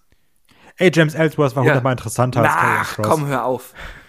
Na, ey, wirklich, Carrion Cross ist wirklich so ein Vakuum meines, meines Interessens, ne? Wirklich, Ich sehe den und bin gelangweilt. ich ich sehe den und denke mir, ey, ich könnte eigentlich mal wieder spülen. So, Carrion Cross, oh, ich glaube, ich muss Treppenhaus putzen. Wirklich, das passiert, wenn ich Carrion Ja, Cross sehe. Ich hasse den mit Hingabe. Aber so vom Look und so her, ist es schon nicht so schlecht, jemanden dabei zu haben, der das verkörpern kann. Ach, Junge, der sieht aus wie jeder. Der sieht aus wie jeder Türsteher. Ja, äh, damit wirst du aber halt im Euro Wrestling World Champ, ne? das, das muss man auch sagen. Eieiei. Ich, ich hasse Karrion Cross. Nee, aber, aber was ich sagen will, ist halt eben, ich finde, wir haben hier eine relativ klare Struktur innerhalb des Rosters, was mir in, äh, bei, bei Raw so ein bisschen abgeht. Also ich finde, wir haben eine relativ solide besetzte Main-Event-Szene, Upper-Mid-Card-Szene, wir haben eine gut besetzte Mid-Card-Szene um Austin Theory, um Leute wie auch vom ersten Solo Sikoa, LA Knight und Konsorten. Ähm, genauso wie ich auch finde, dass wir eine äh, solide besetzte Tag-Team-Division haben, mit den Usos vorneweg, mit ähm, den Brutes, mit der Latino World Order mit den Street Profits. Und bei den Street Profits sehe ich auch noch Potenzial. Ähm, auch da gab es ja schon lange Zeit Gerüchte, dass man mal mit beiden mal was in Richtung Singles Wrestler probieren könnte, weil ich ah. finde die ah. als ich finde die als Team unterhaltsam, aber die entwickeln sich auch nicht weiter. Die sind, da ist halt immer dasselbe mit den beiden. Ne? Ja, ich, ich brauche die aber auch nicht als Singles Wrestler, muss ich ganz ehrlich Doch, sagen. Doch, ich glaube, ich glaube Montez Ford könnte funktionieren und ich glaube, dass Angelo Dawkins überraschen könnte. Ich glaube, Montez Ford wird anfangs funktionieren ganz einfach, weil er sich gut bewegen kann und alles, aber ich weiß nicht, ich, ich glaube, viel mehr Maschen hat er irgendwie nicht drauf und so nach einem Vierteljahr fände ich ihn langweilig. Also das wäre jetzt meine Befürchtung. Aber Kai. ich lasse mich gerne vom Gegenteil überzeugen. Kai sagt was Schönes. Also Angelo Dawkins, ne, kannst vergessen. da, da passiert gar nichts. So, der ist, glaube ich, ein witziger, netter Typ, aber auf gar keinen Fall wird er irgendwas solo erreichen. Ne? Also, so, der, der war sieben Jahre bei NXT und hat nix an Wand Aber bekommen, der hat ne? sich, wie ich finde, also, toll entwickelt. Also der hat einen größeren Entwicklungssprung ja, die letzten Jahre gemacht als ein Montez Ford zum Beispiel. Ja, weil er deutlich beschissener war als ein Montez Ford von Anfang an.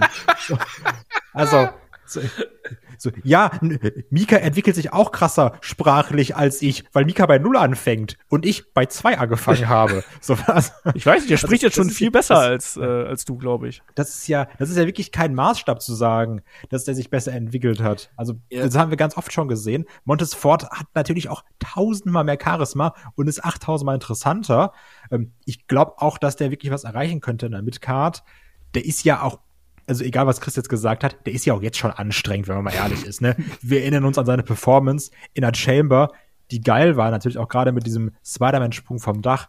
Wir erinnern uns aber auch an seine 400 Crotch-Chops, die keinen Sinn gemacht ja. haben. Ne? Also ich glaube, wenn man dem sagt, ne, dieses, also Wrestling ist ja dann häufig, dass sie sagen, ich drehe mich auf 200 Prozent. Wenn sie Montes Ford sagen, dreh dich mal vielleicht auf 80 Prozent ähm, dann wird er sogar noch mal besser funktionieren. Also ich sehe da schon ganz klares Potenzial für die Midcard. Alter, alter Power Couple mit Bianca Belair dann. Oh ja.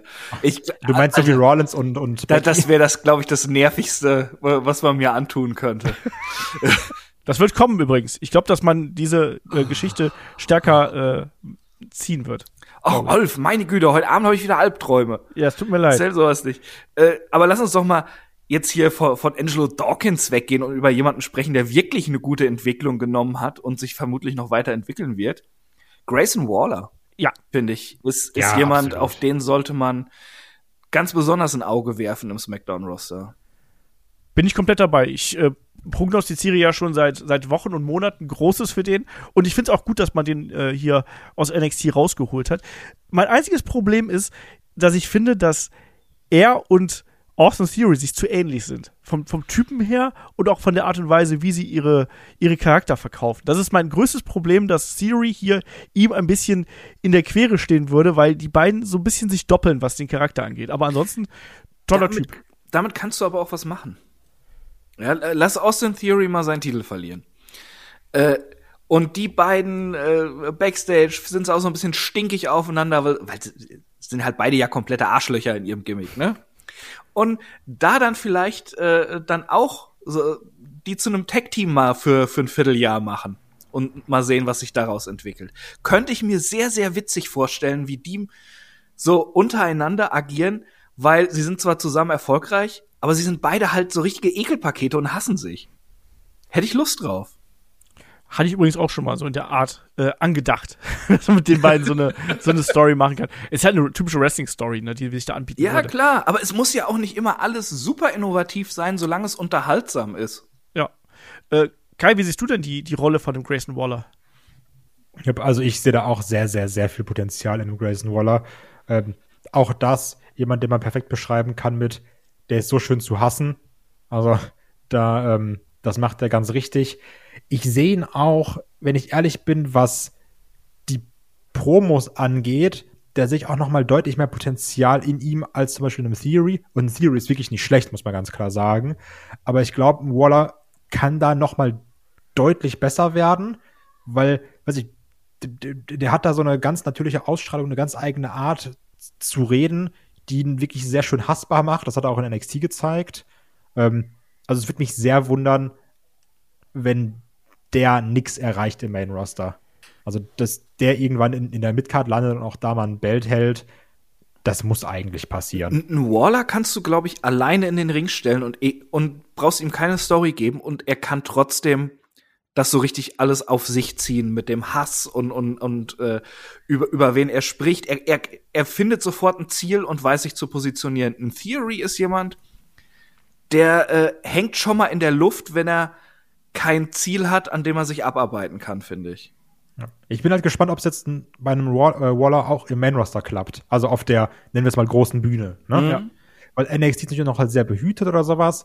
Und jetzt im Main-Roster ist ja auch ein anderer Druck zu performen. Und ich bin halt sehr gespannt, ob er dem Druck gewachsen ist oder nicht. Ich glaube schon. Ich finde gerade so im, im, letzten Jahr hat er eine Riesenentwicklung hat er genommen. Also so als er da zuerst auftauchte bei NXT, boah, ich weiß nicht. Konnte nie so viel mit dem anfangen, aber ähm, Heidewitzka.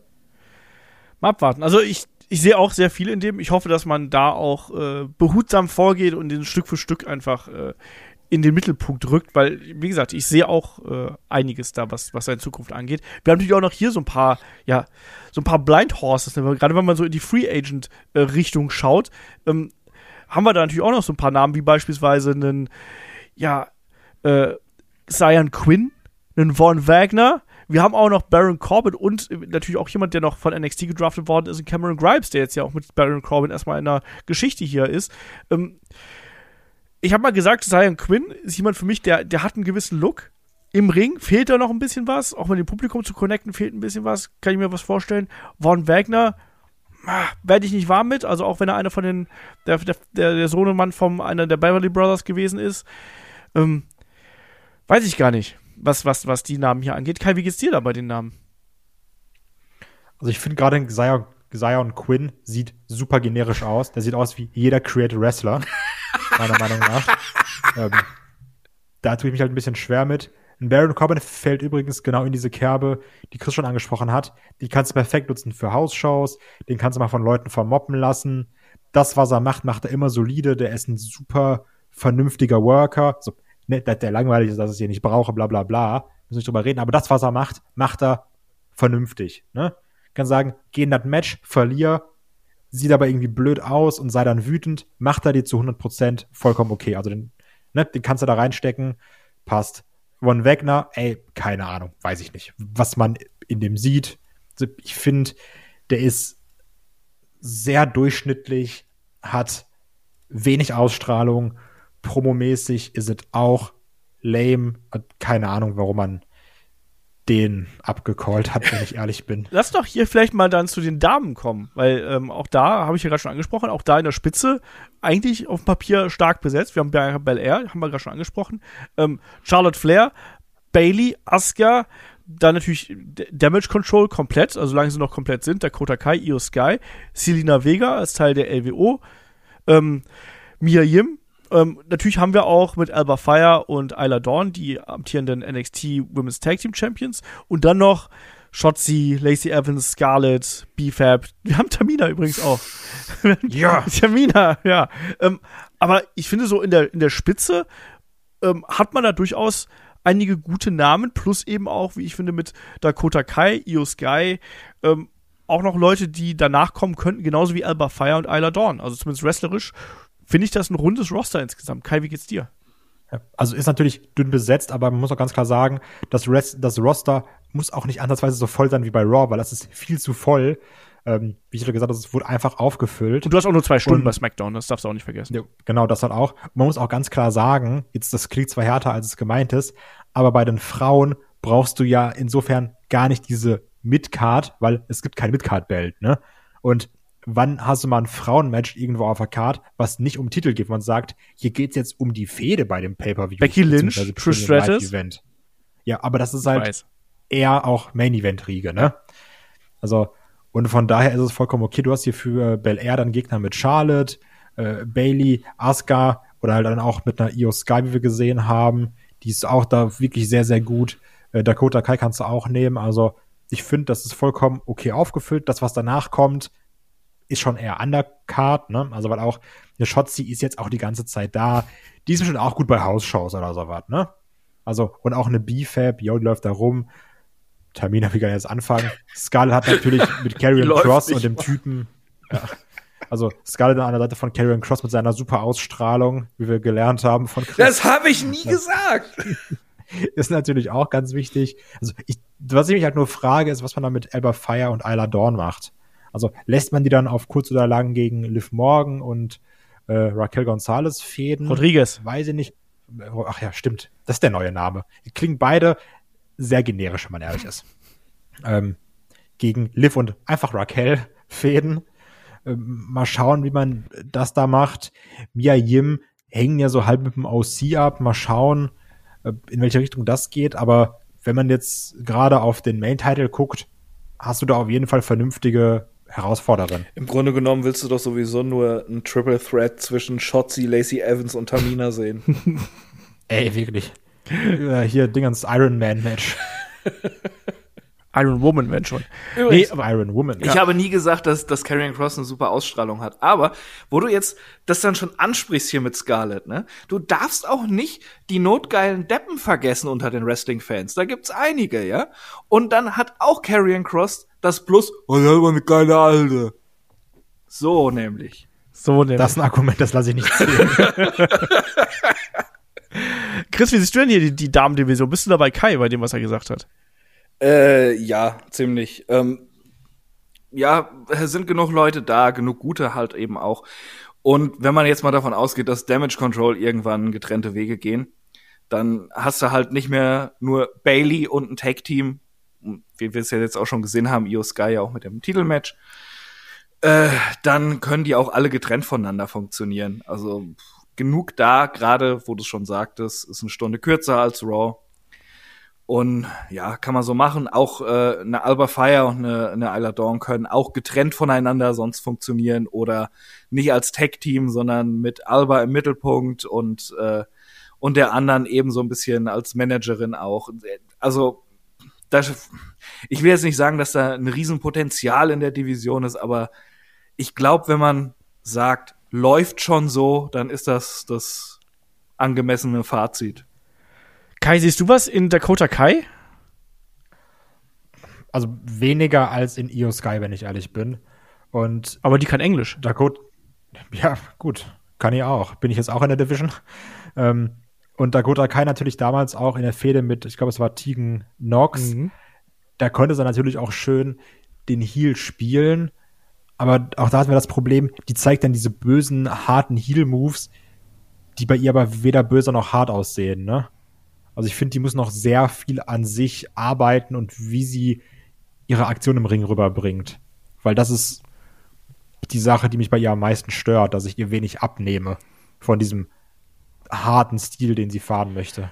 Für mich ist halt Dakota Kai hier so ein bisschen die unbekannte Größe innerhalb dieser Division. Also, ich bin ehrlich, in Alba Fire und Isla Dawn, auch wenn gerade Alba Fire eine tolle Wrestlerin ist, sehe ich nicht so viel. Also, da fehlt mir ein bisschen was für ganz, ganz oben, ähm, was so Micwork und Ausstrahlung angeht. Aber Dakota, weiß ich nicht, das kann halt in beide Richtungen gehen. Das kann sein, dass sie da äh, absagt, aber ich glaube, dass man mit der mal was versuchen wird und dass man, äh, wenn Damage Control manchmal sind, die vielleicht auch mal äh, als, als neuen Namen hier einsetzen wird. Ist ja auch eine von denen, die, die hier quasi zurückgeholt worden sind von Triple H persönlich. Vielleicht will er da auch sein, sein Investment so ein bisschen rechtfertigen. Chris, willst du da was zu sagen? W würde ich dir zustimmen. Ich, äh, ich sehe eigentlich recht viel in Dakota Kai. Auch schon vor diesem Heel-Turn damals. Ich fand, äh, ich, ich finde Tegan Nox ganz furchtbar, ne? Muss ich, muss ich sagen, die gibt mir ja gar nichts. Und ähm, da musste Dakota Kai auch viel um sie herum arbeiten, weil aus Tegan Nox nichts kam. Ähm, ich ich finde äh, die im Ring gut. Ich, ich finde, sie, sie verkörpert ihre Rolle sehr gut. Und äh, ja, ähm, wie du schon sagst, ich kann mir auch vorstellen, dass da was versucht wird. Und äh, oft bringt es dann ja auch was, die Leute in kaltes Wasser zu werfen, dass sie auf einmal funktionieren, wenn sie irgendwie eine Stufe über der, über der eigentlichen Stufe dann stehen. Äh, erinnern wir uns alle mal an Alexa Bliss, als die ins Main Roster kam. Bei NXT hat auch jeder gesagt, boah, ja, hm, viel läuft da nicht. Und auf einmal hat die ihr Main Roster performt und, und war da äh, Champion und war von allen geliebt, so nach dem Motto. Ja, auch die ist ja ein Name, bei der wir nicht genau wissen, wie es jetzt weitergeht. Ne? Ähm, man hat ja da äh, äh, ihre, ihre Hautkrebs-Geschichte äh, gehabt und erholt sich dann auch davon. Carmella ist momentan auch raus, darf man auch nicht vergessen, ne? die ist ja schwanger. Fingers crossed, dass diesmal alles äh, gut geht. Ähm, auch eine Alia haben wir theoretisch noch, äh, Ach, die nicht, dass ich jetzt viel in der sehen würde, aber die ist theoretisch auch noch da. ähm, das sind so ein paar Namen, die ich hier noch mit reinschmeißen würde, die man auch mal so bringen könnte. Gut, Carmella jetzt erstmal nicht, aber äh, die man hier auch sowohl bei Raw als auch bei SmackDown so als Überraschung reinschmeißen könnte. Ich glaube, eine Alexa wäre da auch eben ein Name, genauso wie natürlich auch ein Logan Paul da flexibel in die Fäden eingesetzt werden könnten. Genauso wie es auch eben. Ich dachte jetzt in die Damendivision. Nee, nicht in die Damendivision, in die Fäden. Genauso wie es auch ein Brock Lesnar ist ja auch so jemand. Ähm, da kann es auch sein, dass der nach der Fäden Fehde mit Cody vielleicht auch sagt, ja, dann gehe ich halt mal zu SmackDown rüber, weil ich da gerade Bock drauf habe. Ne? Da hat, hat man sich auch die Hintertürchen offen gelassen. Aber Stand jetzt erstmal, ähm, wie ist jetzt euer Fazit hier zu den Rostern von Raw und SmackDown? Ich fange bei Kai an. Ähm, also der, es gibt ja verschiedene Betrachtungsweisen. Ne? Du könntest natürlich auf der einen Seite sagen, Raw ist ein bisschen überfüllt in manchen e Ecken und SmackDown ist ein bisschen dünn besetzt. Aber ich finde, was man wirklich hier im Podcast meiner Meinung nach gut herausstellen konnte, ist, dass beide Roster Stand jetzt, man weiß nicht, was passiert, aber so aussehen, als hätten viele Leute eine sehr gute Chance, sich weiterzuentwickeln oder nächsten Schritt zu gehen. Ne? Also auch wenn wir jetzt an Call-Ups denken, wie zum Beispiel Cameron Grimes, Grayson Waller oder auch Pretty Deadly zum Beispiel bei SmackDown, ähm, dass du da die Chance hast, aber dann auch jetzt bei Raw zum Beispiel, gerade auch durch den neuen Belt, dass du die Chance wieder hast, neues Main-Event-Talent irgendwie aufzubauen und sich etablieren zu lassen, neben einem Cody und einem Seth und einem Drew McIntyre, dass da halt verschiedene Leute die Chance haben, dass sich Leute jetzt wirklich vernünftig in der Mid-Card-Szene etablieren können. Jetzt egal, ob ich die mag oder nicht, aber jetzt auch zum Beispiel so ein Bronson Reed, ähm, dass, dass er die Chance hat, dass ein Gunther die Chance hat, den nächsten Schritt zu machen Richtung Main Event zum Beispiel. Ein Matt Riddle, je nachdem, wie sehr er sich selbst im Weg steht. Also ich finde, du hast hier wirklich gute Chancen. Eine Baustelle, die ich noch sehe, ist ganz klar die Tech Team Division, weil ich nicht weiß, was man damit genau macht oder wie man es löst. Weil das Problem ist, die Brand, wo die Champs gerade nicht sind, die natürlich bei beiden Brands antreten können, ne? solange sie äh, beide Belts haben, wir wissen ja nicht, wird es geteilt. Aber solange die Champs nur bei einer Brand sind, hast du dann immer so ein, ja, jetzt kämpft mal der gegen der bei der anderen Show. Und es interessiert im Endeffekt keinen. Das könnte also ein bisschen gefährlich werden. Also, grundlegend kann man sagen, du hast, wenn du dir die Anordnung anguckst, für viele Leute eine Chance geschaffen, sich besser zu präsentieren als vorher, meiner Meinung nach. Chris? Äh, ja, da kann ich größtenteils zustimmen. Also einmal das Problem mit der Tag Division sehe ich halt auch. Ähm, deshalb äh, eigentlich auch, wenn es jetzt nicht mega viele Tag Teams äh, pro Brand gibt, äh, eigentlich braucht jeder Brand ein ja, Tag Team Gürtel. Ähm, ansonsten würde ich sagen, lautet mein Fazit, der äh, ja, der Draft war relativ unspektakulär aber ich bin sehr zufrieden, weil ich, äh, weil ich erkenne, also oder zumindest zu erkennen glaube, was dahinter steckt, warum sie die Roster so aufgeteilt haben, zumindest bei den meisten Leuten. Ähm, und wie Kai schon sagte, ist es überall Raum da, dass sich Leute entwickeln können. Und es war nicht so, wie äh, es teilweise in vergangenen Drafts war, wo dann, keine Ahnung, was war es, 2008 oder was, wo, wo Raw im Quotentief war, und nee, das war die Supershow. Davor war es dann, dass, dass alle Stars zu Raw kamen und SmackDown hatte kaum Leute da, außer zwei und dann kam direkt danach die Midcard. Ähm, ich finde, sie haben es relativ gut und clever aufgeteilt. vielleicht äh, gibt es so ein paar Ecken und Enden, wo, wo dann einer fehlt oder einer zu viel ist. Aber ähm, ja, so im Großen und Ganzen finde ich das gut. Und äh, wenn ich mir jetzt so, so die Namen angucke, jetzt auch noch mal, wo ich hier durch unser Handout scrolle, was du so schön angefertigt hast, Olf, ähm, ja, ich, ich sehe da Potenzial für verschiedene Fäden, für, für Splits, für zukünftige Tag-Teams, ähm, für neue Champions. Und ich habe jetzt bei nicht so groß den Eindruck, dass ich da sage, oh Gott, hoffentlich nicht, sondern äh, ja, ich bin ich bin along for the ride, wenn ich mir das so anschaue.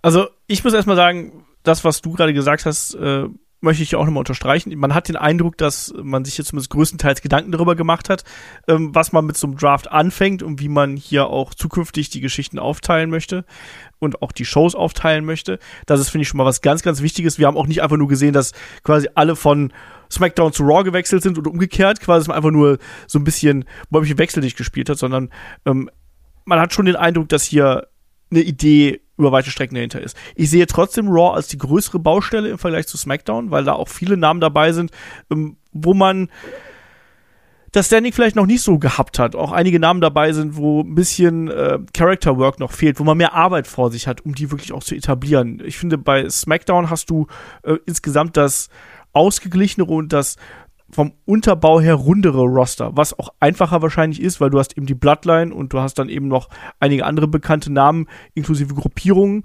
und das war's dann eben, weil das Roster insgesamt äh, kleiner ist, weil die Show eben auch kürzer ist. Ähm, bei den Damen sehe ich das eben, wie schon angesprochen, sehr, sehr ähnlich. Also bei Raw ähm, fehlt mir da ein bisschen was und da bin ich neugierig drauf, wie das sich langfristig entwickelt, ob man da wirklich eine, ja, auch neue Namen etablieren kann und da wirklich auch ähm, mal jemanden von unten nach oben ziehen kann. Bei SmackDown, finde ich, hat man da ähm, eine bessere Aufteilung, um da auch wirklich einfach konstant quasi durchzufahren. Da mache ich mir keine Sorgen drum. Ähm, Tag Team Division, ja, immer ein Problem und da bin ich auch neugierig drauf, ob es jetzt unter Triple H, der ja nicht die totale Kontrolle hat, wie wir wissen, aber ähm, zumindest sehr, sehr viel Kontrolle hat. Und wir wissen, McMahon kümmert sich nicht um Tag Team Wrestling. Ich bin mal gespannt, ob man das da auch mal wieder wagen wird, dass man Tag Team Fäden wirklich mal in den Mittelpunkt stellt. Ähm, Stable Fäden hat man zuletzt häufiger gehabt. Das soll ja auch eines der großen Merkmale sein, dass äh, bei SmackDown eben die Bloodline dominiert, bei Raw dann unter anderem eben der Judgment Day. Gucken wir mal, ob man das fährt und ob man da eben dann auch vielleicht in der Tag Team Szene ein bisschen mehr äh, ja, Konsistenz quasi auch reinbringt. Aber ich finde es interessant. Ich finde, äh, da hat man auf jeden Fall was richtig gemacht. Ähm, die letzten Shows, egal Brawl SmackDown, waren auch ähm, relativ gut. Auf einem deutlich höheren Niveau, als es zum Beispiel noch vor einigen Jahren gesehen haben. Und das spiegelt sich ja auch in den Zuschauerzahlen wieder. Und auch so in der generellen Stimmung, finde ich, merkt man das schon. Also von daher, ja, so null und nichtig sich der Draft in seiner Präsentation angefühlt hat, so finde ich doch, dass das Ergebnis durchaus in Ordnung geht. Ähm, wenn auch Raw so ein bisschen ja, die größere Baustelle für meine äh, für mein, Befürhalten, für mein Befürhalten ist. Sagt man das so? Nein. Meiner Meinung Noch nach. nie ist. gehört. Okay. Für mein Empfinden? für mein Empfinden wahrscheinlich, genau. Ähm, aber dann würde ich sagen, sind wir hier an der Stelle durch und ich frage wie immer, Kai, möchtest du noch etwas sagen? Pretty Deadly werden beide World Champ. Jeder nimmt Roman ein Belt ab. Bin gespannt. Nee, ich habe eigentlich nichts zu sagen, ähm, außer ich, ich finde das mit der großen Baustelle bei Raw, was du gesagt hast, finde ich, find ich ein bisschen zu hoch gegriffen. Lassen wir einfach mal sich das so ein bisschen entwickeln und schauen da in, in zwei, drei Monaten noch mal drauf. Ich glaube, dann hat sich da alles so ein bisschen ergeben. Wir wissen, wo wir dran sind. Ansonsten, äh, ich blicke relativ hoffnungsvoll in die Zukunft, aber ich bin im Gegensatz zu euch beiden Stinkstiefeln ja auch ein Optimist der denkt, dass Karrion Cross der beste Wrestler aller Zeiten. Wunderschön. Dann mache ich jetzt hier an der Stelle den Deckel drauf, einen kleinen Hinweis auf die kommende Woche. Wir wissen, es gibt ein huge Announcement von Tony Khan, ähm, wahrscheinlich was in Richtung AEW Collision und wahrscheinlich gibt es auch ein Announcement, was Warner Bros. Discovery angeht. Wir sind da schon am Planen und werden wahrscheinlich da ein Breaking News Video quasi zu machen. Ähm, das wäre dann am Donnerstag der Fall wahrscheinlich. Müssen wir gucken, wenn das so stattfindet, alles machen wir das. Wenn es was Kleineres ist, dann machen wir es nicht.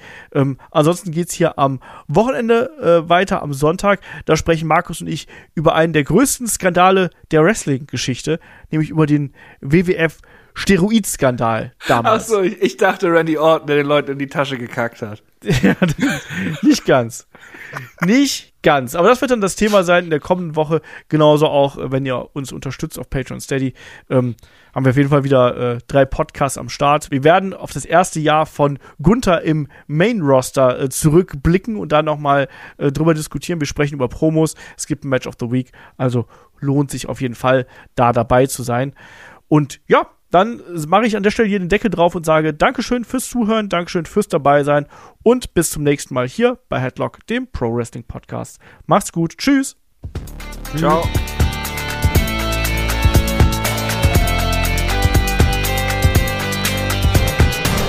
Headlock, der Pro Wrestling Podcast.